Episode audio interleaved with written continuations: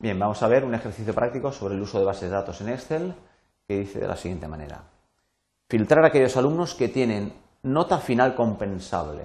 Bien, vamos a definir la nota final compensable como que es mayor o igual a 3, pero inferior a 5. Es decir, están suspendidos, pero tienen una nota que es 3 eh, eh, o, superior. Estando suspendidos, pues de alguna manera les vamos a proponer que lo compensen pues, de, de alguna manera. Bien. Nos vamos a nuestra hoja Excel, en la cual tenemos pues, una serie de alumnos, los que tienen una nota 1, una, la nota determinada, y una nota 2, eh, pues la que sea. Bien, de todos estos,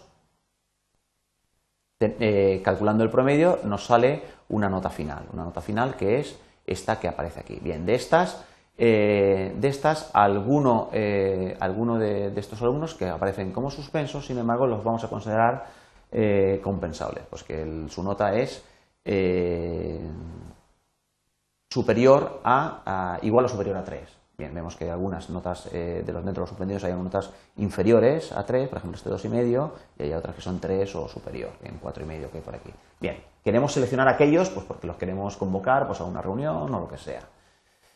Bien, eh, tenemos que aplicarle un filtro. Tenemos habilitada la herramienta de filtros, de autofiltros, que tenemos aquí, que veíamos que en datos filtro tenemos seleccionado habilitado la, opción de autofiltros, lo reconocemos porque tenemos estos eh, botones de menú desplegable en cada uno de los nombres de los campos y lo que nos dice es que tenemos que aplicar un filtro sobre la nota final.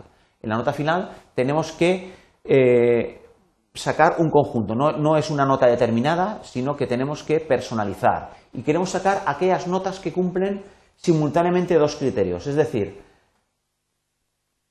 que es eh, que es, está suspendido, es decir, no quiero sacar los aprobados, quiero sacar aquellos que son menores estrictamente que 5, pero tampoco quiero sacar a todos los que son menores que 5.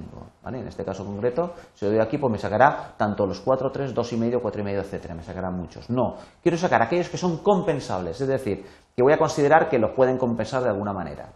Bien, entonces en este caso concreto, pues al personalizar es menor que 5, pero además con lo cual le, doy la, dejo la opción I, que cumple ese criterio y además cumple otro criterio. ¿Cuál es? Que esa misma nota es mayor o igual que 3. Es decir, solamente de los que son menores que 5 voy a considerar los que simultáneamente son mayores o iguales que 3. Bien, vemos que en este caso es un criterio bastante más complejo, son, es, una, es una, digamos, una operación lógica por medio de la, de la I, entonces voy a seleccionar solamente aquellos, eh, aquellos registros que cumplen ambos criterios, es decir, están suspendidos, tienen la nota final menor que 5, vemos que la calificación es suspenso en todos ellos, pero solamente aparecen aquellos que tienen un suspenso pues, eh, mayor o igual a 3, en eh, una nota mayor o igual que 3. No considero aquellos que tienen una nota inferior a este límite eh, por el cual pues porque voy a convocarlos en otra sesión pues para, proponerles pues recuperarlo de otra manera. Bien, este es el caso concreto que hemos visto en el cual podemos aplicar eh, los autofiltros eh, sobre un campo de datos de una tabla de Excel y además a ese autofiltro le podemos, podemos personalizar una operación lógica que consta de dos partes, de dos condiciones lógicas que además se tienen que cumplir simultáneamente ambas. Bien, veíamos también que en, esa, que en esta esta ventana de personalización, tenemos también que podría ser que se cumpliese una o la otra. Tenemos la, opción de poner lo que sea cumpla una y la otra, o bien que se cumpla una o la otra. Son las dos, las dos modos de, con los cuales podemos, podemos eh, hacer nosotros eh, combinar estas dos operaciones lógicas que nos permite hacer. Bien, y esto es lo que eh, nos pedían en este ejercicio de Excel.